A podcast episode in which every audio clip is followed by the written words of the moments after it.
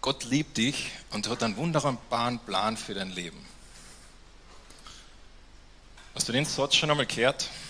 Hat den Satz schon einmal jemand zu dir gesagt? Ich weiß nicht, wie es dir geht, wenn du diesen Satz hörst, dann denkst du, okay, ja, schönes Wunschdenken oder ist es wirklich so? Aber die Frage, die dahinter steht, ist, hat Gott einen Plan für dein Leben? Hat Gott einen Plan für dich ganz persönlich, der du da in Klagenfurt, Kärnten oder Südafrika, wo auch immer du gerade bist, lebst? Hat Gott etwas mit dir vor, mit dir ganz persönlich? Führt Gott dich in deinem Leben? Führt Gott dich dort, wo du stehst und wo du bist in deiner Situation? Ist Gott ein Gott, der das macht oder ist Gott ein Gott, der das nicht macht? Das ist die Frage, die wir heute, wenn wir in den Text reinschauen, äh, sehen werden. Und vielleicht sagst du jetzt, okay, aber Raffi, ich glaube gar nicht einmal an Gott. Oder bin mir gar nicht einmal sicher, dass Gott existiert. Aber ich bin mir sicher, wir können darüber übereinstimmen, wenn Gott existieren würde und Gott wirklich diese Welt geschaffen hat und Gott möchte dir etwas sagen. Ich glaube, dann würdest auch du das hören wollen. Wenn Gott wirklich dir etwas sagen möchte, dich führen möchte in deinem Leben, wo du stehst. Und so, das ist die Frage, die wir sehen, wenn wir heute reinschauen in diesen Text. Dieser Text ist Apostelgeschichte 16. Wenn ihr eine Bibel da habt, könnt ihr gerne Apostelgeschichte 16 aufschlagen. Wir sind in dieser Serie der ersten Christen. Nachdem Jesus auf dieser Welt war, lesen wir die Geschichten, was die ersten Christen gemacht haben und was sie erlebt haben und wie sie durchs Leben gegangen sind. Und wenn wir in diese Geschichte eintauchen, dann sehen wir zuerst etwas, das hat sich in den ersten 15 Kapiteln gezeigt und das werde jetzt nicht alles nacherzählen, aber ich möchte es einfach in einem Vers zusammenfassen. Und dieser Vers kommt aus dem Korintherbrief, und zwar in 1. Korinther 1,9. Da heißt es folgendes. Ja, Gott ist treu. Er wird euch ans Ziel bringen, denn er hat euch dazu berufen, jetzt und für immer mit seinem Sohn Jesus Christus, unserem Herrn, verbunden zu sein. Hat Gott einen Plan mit deinem Leben? Hat Gott was mit dir vor? Hat Gott etwas mit dir persönlich vor? Und dieser Vers und die ersten 15 Kapitel von Apostelgeschichte meiner Meinung nach fassen es so zusammen. Ja. Und der Plan, den Gott mit dir hat, ist aber nicht unbedingt dass du in einem gewissen Ort wohnst oder dass du eine gewisse Tätigkeit tust oder eine gewisse Sache machst, sondern dass du eine Person kennst. Dass du Gott selbst kennst. Wie es da heißt in 1. Korinther 1,9, dass ihr mit Jesus Christus, unserem Herrn, verbunden seid. Os Guinness hat einmal geschrieben, ein äh, bekannter amerikanischer Theologe, Gott hat dich nicht zuallererst zu einem gewissen Ort oder zu einer Tätigkeit berufen, sondern eben zu einer Person, Jesus Christus. Und egal wo du bist, egal wie alt du bist, egal ob du Frau bist, ob du Mann bist, egal äh, was du beruflich machst, ich kann dir sagen, Gott hat einen Plan ganz spezifisch für dich. Und das Erste und das Wichtigste dieses Planes ist, dass du Gott kennst. Gott möchte, dass du ihn kennenlernst. Ohne das als Fundament zu legen, brauchen wir jetzt gar nicht weiterreden, brauchen wir gar nicht in die Apostelgeschichte reingehen, sondern das ist Gottes Plan für dich ganz persönlich. Das Beste, was Gott dir geben könnte, ist sich selbst. Und das möchte Gott dir geben. Als Eltern stellt man sich natürlich immer die Frage, was, kann, was, ist das Beste, was ich für meine Kinder tun kann? Wie kann ich sie am besten erziehen? Äh, welche Schule schicke ich sie? Was, was sage ich da? Wie gehe ich mit dieser Situation um? Jetzt hat er das gemacht. Was ist das Beste? Und Gott sagt klipp und klar am Anfang, das Beste, was dir passieren kann, ist Gott zu kennen, mit Jesus Christus verbunden zu sein. Vielleicht kennt ihr ähm, Dietrich Bonhoeffer. Dietrich Bonhoeffer hat im Zweiten Weltkrieg gelebt, äh, war ein äh, deutscher Theologe, der ähm, sich sehr stark ausgesprochen hat gegen das, was damals passiert ist in der Zeit. Und er wurde Wochen bevor die Alliierten gekommen sind, wurde er tatsächlich von den Nazis umgebracht. Und er hat viele Bücher geschrieben und in einem dieser Bücher hat er ein kleines Gedicht. Und da beschäftigt er sich mit dieser Frage. Und dieses Gedicht heißt, wer bin ich? Wer bin ich? Sie sagen mir oft, ich trete aus meiner Zelle gelassen und heiter und fest, wie ein Gutsherr aus einem Schloss. Wer bin ich? Sie sagen mir oft, ich spreche mit meinen Bewachern frei und freundlich und klar, als hätte ich zu gebieten. Aber wer bin ich? Sie sagen mir auch, ich trüge die Tage des Unglücks gleichmütig, lächelnd und stolz, wie einer, der Siegen gewohnt ist. Bin ich das wirklich? was andere von mir sagen oder bin ich nur das, was ich selbst von mir weiß? Unruhig, sehnsüchtig, krank wie ein Vogel im Käfig, ringend nach Lebensarten, als würgt mir einer die Kehle, hungert nach Farben, nach Blumen, nach Vogelstimmen, dürstend nach guten Worten, nach menschlicher Nähe, zitternd vor Zorn über Willkür und kleinlichste Kränkung, umgetrieben von Warten auf große Dinge ohnmächtig, bangend um Freunde in endloser Ferne, müde und leer zum Beten, zum Denken, zum Schaffen, matt und bereit, von allem Abschied zu nehmen. Wer bin ich? Der oder jener? Bin ich denn heute dieser und morgen ein anderer? Bin ich beides zugleich? Vor Menschen ein Heuchler und vor mir selbst ein verächtlich wehleidiger Schwächling? Oder gleicht, was in mir noch ist, dem geschlagenen Heer, das in Unordnung weicht, vor schon gewonnenem Sieg. Wer bin ich? Einsame Fragen treiben mit mir Spott. Wer bin ich? Du kennst mich. Dein bin ich, Gott.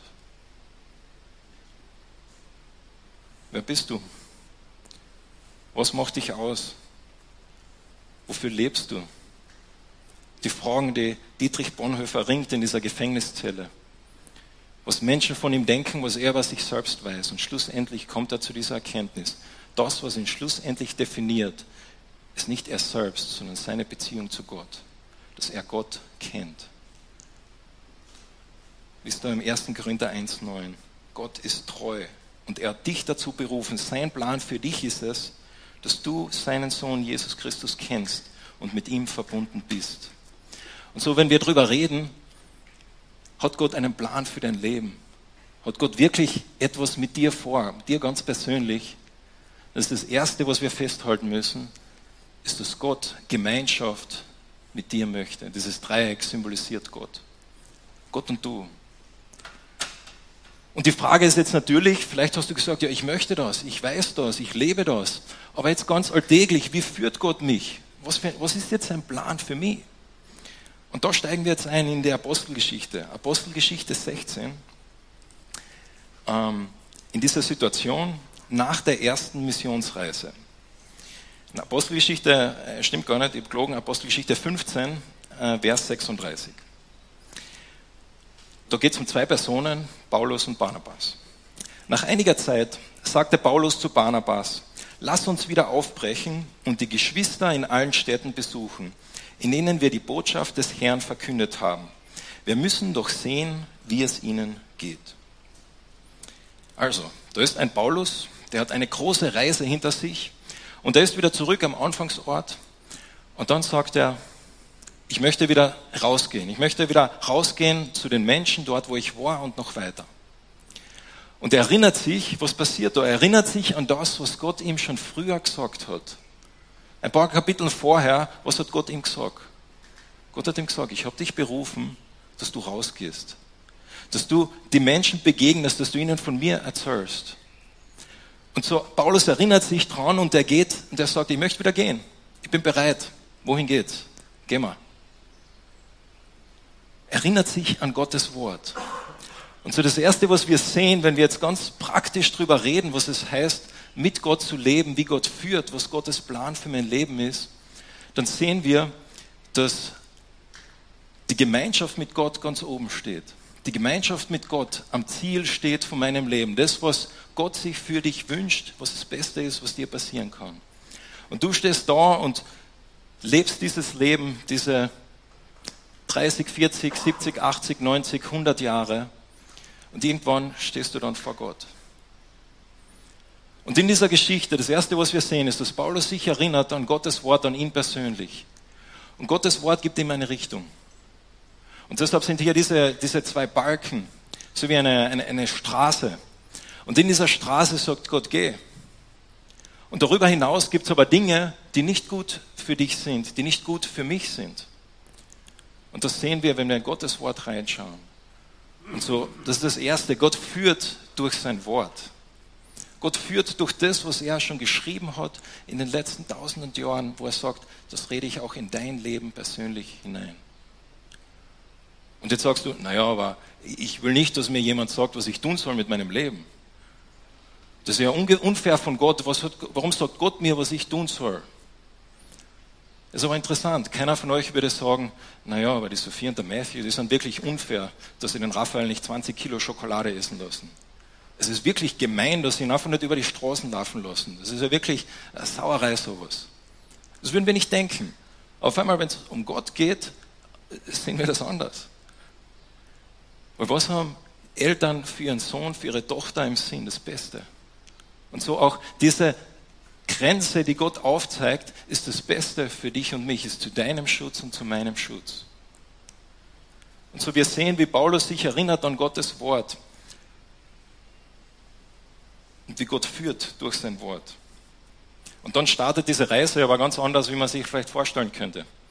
In Vers 37 weiter heißt es so, Barnabas, der war damit einverstanden. Er sagt, ja, guter Plan, Paulus. Nur wollte er auch Johannes mitnehmen. Johannes mit dem Beinamen Markus. Doch Paulus hielt es nicht für angebracht, jemanden mitzunehmen, der sich auf ihrer vorherigen Reise im Stich gelassen hatte, statt mit ihnen weiterzuziehen und den Auftrag zu erfüllen, den Gott ihnen gegeben hatte.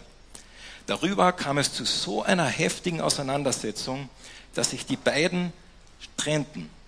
Barnabas nahm Markus mit sich und bestieg ein Schiff, das nach Zypern fuhr, und Paulus auf seiner Seite wählte sich Silas und nachdem ihm die Christen von Antiochia dem Herrn und seiner Gnade anvertraut hatten, machte er sich auf die Reise. Er zog durch Syrien und Zilizien und überall stärkte er die Gemeinden im Glauben. Da ist Paulus und er geht durchs Leben mit dieser Freiheit, die Gott ihm gegeben hat, wo er weiß, da bin ich drin, da im, im, in dem Rahmen, der gut für mich ist. Und dann ist er in einer Situation, wo er reinkommt mit einem, äh, mit einem Barnabas und sie streiten. Und was wir da lesen, auch wenn man sich das Griechische anschaut, da sind die Fetzen geflogen. Das war nicht eine, eine, eine zivile, nette Diskussion, sondern sie haben wirklich eine große Meinungsverschiedenheit gehabt. Und was passiert? Sie haben sich getrennt. Und interessant ist, wir sehen gar nicht, wer jetzt Recht gehabt hat. Der, der Paulus Recht gehabt, oder der Barnabas Recht gehabt. Was stimmt jetzt? Sehen wir gar nicht. Aber was sehen wir? Wir sehen, wie Gott in dieser Situation hineinwirkt. Wie Gott auch in etwas, das vielleicht er sich nicht ausgedacht hat, wo vielleicht ein Paulus und ein Barnabas rausgehen äh, und etwas tun, was für sie nicht gut ist, wie Gott das verwendet in ihrem Leben und trotzdem durch beide wirkt. Auf einmal gibt es nicht nur mehr ein Missionsteam, sondern zwei. Auf einmal gibt es zwei Teams, die rausgehen in die Welt mit zwei Teams die ganze Welt zu erreichen, dauert immer noch lange, also ist noch viel passiert, aber Gott hat das verwendet. Und ich denke, Gott führt auch heute noch. Nicht, dass Gott schwere Dinge oder Dinge, die nicht gut sind, absichtlich bringt, wie diese Auseinandersetzung da. Aber wenn einmal etwas passiert, dann verwendet Gott auch das. Verwendet Gott auch das. Ich weiß nicht, welche Dinge du erlebt hast in deinem Leben, die schwer sind, welche Situationen du gehabt hast oder Beziehungen du gehabt hast, mit denen du wirklich geknabbert hast oder Dinge dir passiert sind, wo du keinen Einfluss gehabt hast. Und vielleicht wirst du nie erfahren, wie Gott das verwendet. Aber was wir wissen, ist, dass Gott drüber steht über deinem Leben. Dass Gott führt, auch hinter den Kulissen, wenn wir es nicht sehen. Und wir sehen dann nur mehr von der Reise des Paulus. Und so, wir schauen weiter von der Reise des Paulus. Was passiert mit dem Paulus? Paulus kam auch wieder nach Derbe und nach Lystra. Und in Lystra lebte ein Jünger namens Timotheus. Seine Mutter, die ebenfalls an Jesus glaubte, war jüdischer Herkunft, während sein Vater Grieche war. Und diesen Timotheus, über den die Christen von Lystra und Iconium nur Gutes zu berichten wusste, wollte Paulus auf die weitere Reise mitnehmen. Und deshalb holte er ihn zu sich und ließ ihn aus Rücksicht auf die Juden jener Gegend beschneiden. Denn sie wussten alle, dass er einen griechischen Vater hatte. Okay, die Situation ist uns jetzt ein bisschen fremd, können wir vielleicht nicht damit anfangen, aber Juden waren prinzipiell beschnitten. Und der Paulus hat das Ziel gehabt, zuerst einmal die Juden zu erreichen und dann die Heiden. Und er hat genau gewusst, wenn er mit einem Timotheus unterwegs ist und der ist nicht beschnitten, das gibt Schwierigkeiten. Das gibt Probleme. Da wird es eng. Und so was hat er gemacht? Er hat seinen Hausverstand verwendet. Er hat sich gedacht, okay, äh, was ist die Lösung zu diesem Problem? Ich lasse mich beschneiden. Es war ihm so wichtig, dass Menschen Jesus kennenlernen, dass er das gemacht hat. Das war keine große Sache. Es hat ihn nicht davon abgehalten. Und ich denke auch, wenn wir darüber nachdenken, wie führt Gott, was ist Gottes Plan für dein Leben, dann hat Gott Sachen in dich hineingelegt, Gaben, Stärken, deinen Verstand, wo er sagt, benütze es. benütze es. Ich manchmal sind wir Christen äh, so versessen drauf und so äh, fixiert drauf, Gott, zeige mir, was du willst von meinem Leben und wir warten irgendwie ein, ein großes Schild im Himmel, das mir sagt, diese Richtung bitte 500 Meter, wo Gott einfach sagt, hey, ich habe den Rahmen abgesteckt und da drin kannst du dich bewegen. Und ich habe reingelegt in dich Gaben und Stärken und äh, deine, äh, deine Emotionen, deine Vernunft. Verwende es, benütze es. Gott führt auch dadurch. Und was passiert mit Paulus und Timotheus? Sie gehen weiter und sie kommen dann durch verschiedene Städte und erzählen dort den Menschen äh, von Jesus beziehungsweise stärken die Gemeinden. Und dann in Vers 6 geht es weiter. Paulus und seine Begleiter zogen nun durch den Teil Phrygiens, der zur Provinz von Galatien gehörte. Und eigentlich hatten sie vorgehabt, die Botschaft Gottes in der Provinz Asien zu verkünden. Aber der Heilige Geist hatte sie daran gehindert. Der Heilige Geist hatte sie daran gehindert. Und als sie sich dann in Mysien näherten, versuchten sie nach Bithynien weiterzureisen, aber auch das ließ der Geist Jesus nicht zu. Und da zogen sie, ohne sich aufzuhalten, durch Mysien bis in die Hafenstadt Trojas. Das musst du mir vorstellen. Der Geist Gottes hindert den Paulus daran und den, äh, den Silas weiterzugehen. Und ich glaube, das hilft ein bisschen, wenn man das Ganze ein bisschen sieht. Und ich habe eine Karte, die wir jetzt gleich sehen wo wir sehen, sie waren da unterwegs. Und was haben sie eigentlich versucht? Sie haben versucht, nach Süden zu gehen und sie haben versucht, nach Norden zu gehen. Und beides Mal hat Gott ihnen ganz spezifisch gesagt, in die Situation hinein, nein. Und was haben sie gemacht? Sie sind nach Westen weiter. Und ich denke, Gott führt auch heute noch so, dass er manchmal ganz gezielt und ganz bewusst in dein Leben reinredet ob das jetzt durch sein Wort ist oder ob das durch jemand anderes ist oder durch einen Eindruck ist, wo er ganz bewusst sagt, ich möchte, dass du da bist, dass du da hingehst. Und dann hast du die Entscheidung, okay, gehst du da hin oder nicht? Ich denke, das passiert viel weniger oft, als wir vielleicht glauben, aber manchmal sagt Gott ganz spezifisch für dich persönlich, ich möchte, dass du das und das machst. Und dann ist die Frage, vor der wir stehen, glaube ich das? möchte ich das? Möchte ich, dass Gott auch mir etwas sagen darf? Dass er mir vielleicht auch sagen darf, okay, der Job ist nichts für dich? Möchte, dass du deine Zeit für das verwendest? Darf Gott das? Darf Gott das in deinem Leben? Und so der Paulus und der Silas, sie haben das erlebt. Und sie haben erlebt, wie ganz spezifisch Gott in ihre Situation reingeredet hat. Und sie haben entschieden, okay, was machen sie? Sie haben nicht versucht, weiter nach Norden oder Süden zu gehen, sondern sind nach Westen. Und als sie dann nach Westen gehen, passiert Folgendes. Dort hatte Paulus in der Nacht eine Vision. Er sah einen Mazedonier vor sich stehen, der ihn bat, komm nach Mazedonien herüber und hilf uns. Darauf suchten wir unverzüglich nach einer Gelegenheit zur Überfahrt nach Mazedonien. Denn wir waren überzeugt, dass Gott selbst uns durch diese Vision dazu aufgerufen hatte, den Menschen dort das Evangelium zu bringen. Der Paulus sieht einen Mann aus Mazedonien und wird aufgerufen, dorthin zu gehen. Ähm, und auch die Österreicher äh, werden heute mit Mazedonien was zu tun haben, aber Paulus hat das schon vor 2000 Jahren da gehabt heute. Und als er da in Mazedonien, vor Mazedonien ist, bescheint ihm Gott und sagt, ich möchte, dass du da hingehst. Spricht ganz spezifisch in sein Leben rein und sagt, das möchte ich von dir. Und so haben sie die Entscheidung, okay, machen sie das oder machen sie das nicht.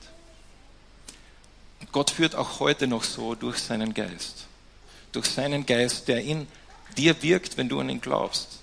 wo Gott auch heute noch wirkt in unserem Leben, in uns hineinspricht und uns Richtungen gibt zu gewissen Dingen oder äh, Wegen, die er mit dir einschlagen möchte. Und das Spannende an dieser ganzen Geschichte ist, ist der letzte Vers.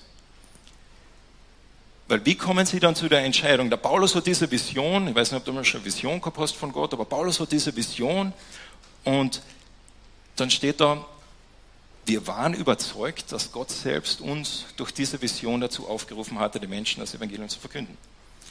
Auf einmal steht da wir. Wir waren überzeugt. Und in anderen Übersetzungen kommt dieser Teil noch ein bisschen besser raus, wo wir sehen, Paulus hat diese Vision alleine gehabt und dann auf einmal heißt es wir. Und sie sind anscheinend irgendwie zusammengesessen oder haben Zeit miteinander verbracht und haben darüber nachgedacht, was heißt das jetzt? Was bedeutet das? Und sie haben gemeinsam entschieden, das bedeutet, wir sollen da hingehen. Und das ist eine weitere Sache, die ich denke, wie Gott führt. Gott führt durch andere Menschen, durch Gemeinschaft mit anderen Christen. Deshalb brauchen wir einander, deshalb brauchen wir Gemeinde, deshalb brauchen wir Leute, die in unser Leben hineinsprechen und sagen, hey Raffi, ich glaube, das ist die Richtung, die Gott mit dir vorhat, wo er dich hinhaben möchte. Gott führt durch andere Menschen. Und was ist das Ziel von dieser Geschichte? Was ist das Ergebnis, wo Gott hingeführt hat? Es ist eine Begebenheit mit einer Person. Und die lesen wir jetzt noch zum Abschluss. Sie gehen also nach Trojas und nachdem unser Schiff von Trojas ausgelaufen war, fuhren wir auf direkten Weg zur Insel äh, Samothrake und am folgenden Tag kamen wir nach Neapolis. Und von dort gingen wir landeinwärts nach Philippi. Und Philippi war eine römische Kolonie. Und es war die bedeutendste Stadt in diesem ganzen Teil von Mazedonien. Und hier blieben wir einige Tage und warteten, bis es Sabbat war. Und am Sabbat, das heißt am Samstag, gingen wir vor das Stadttor an den Fluss, wo wir eine jüdische Gebetsstätte vermuteten und dann auch tatsächlich einige Frauen antrafen, die sich dort versammelt hatten. Wir setzten uns zu ihnen hin und begannen mit ihnen zu reden. Und eine dieser Frauen, sie hieß Lydia, war eine Purpurhändlerin aus Thyatre, die an den Gott Israels glaubte. Und während sie uns zuhörte, öffnete ihr der Herr das Herz, sodass sie das, was Paulus sagte, bereitwillig aufnahm. Und nachdem sie dann mit allem, die in ihrem Haus lebten, hatten taufen lassen, lud sie uns zu sich ein. Wenn ihr überzeugt seid, dass ich jetzt eine Christin bin und an den Herrn glaube, sagte sie, dann kommt in mein Haus und seid meine Gäste. Sie drängte uns so sehr, dass wir einwilligten. Was ist das Ergebnis von dieser Führung mit dem Paulus, wo er sein Wort verwendet hat, den Heiligen Geist, Paulus sein Verstand, die Gemeinde, die Leute um ihn herum? Das ist eine Begebenheit mit einer Frau. Und vielleicht ist es jetzt nicht aufgefallen, wo wir so schnell über die Geografie drüber sind, aber jetzt sind wir in Europa. Und das ist die erste Person, von der wir wissen in der Bibel, in Europa, die Christ worden ist. Seine Frau. Und ich will fast sagen, der, Paulus steht ein bisschen in der Tradition von, von Jesus, weil wie Jesus Frauen begegnet ist, äh, ist unglaublich. Das war so äh, countercultural, so gegen die Kultur der damaligen Zeit wo die ersten Personen, die den auferstandenen Jesus Christus gesehen haben, Frauen waren. Wo hauptsächlich alle Begegnungen, die Jesus hat mit Frauen, er die Frauen lobt oder beeindruckt ist von ihnen. Und hier sehen wir, jetzt gehen wir nach Europa und die erste Person, die checkt, dass Jesus lebendig ist, dass er lebt und dass er etwas mit ihr zu tun hat, ist eine Frau. Ich glaube, das ist kein Zufall. Und Gott hat den Paulus genau zu diesem Punkt geführt. Und vielleicht ist der Paulus irgendwann einmal da gesessen und hat zurückgedacht an die Zeit, als er mit dem Barnabas gestritten hat.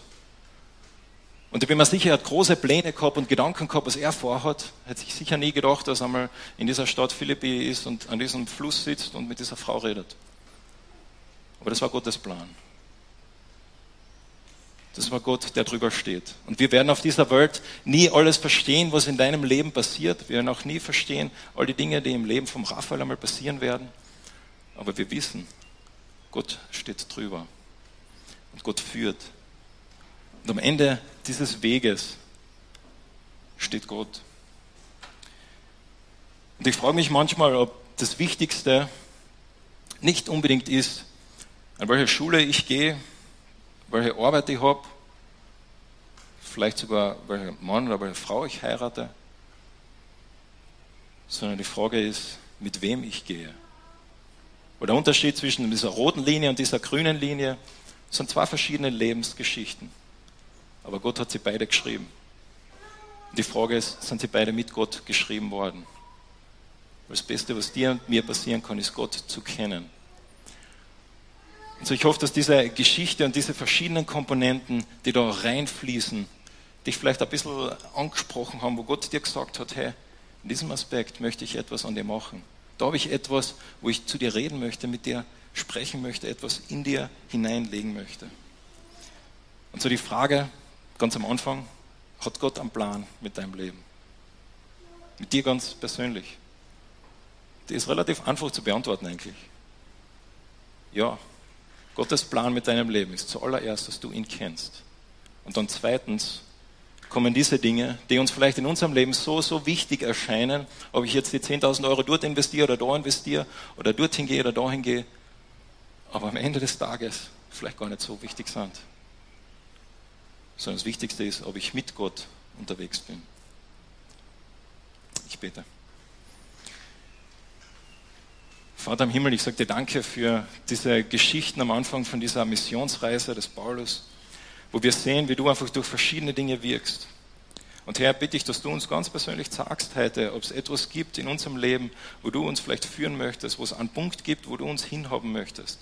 Dann mach unsere Herzen auf. Lass uns auf dich hören. Lass uns glauben, dass du wirklich es gut mit uns meinst, dass du wirklich etwas mit uns vorhast, dass das Beste wirklich ist, mit dir zu leben, nicht unseren eigenen Weg zu gehen. Danke, dass du einfach ein durch und durch guter und gütiger Gott bist. Amen.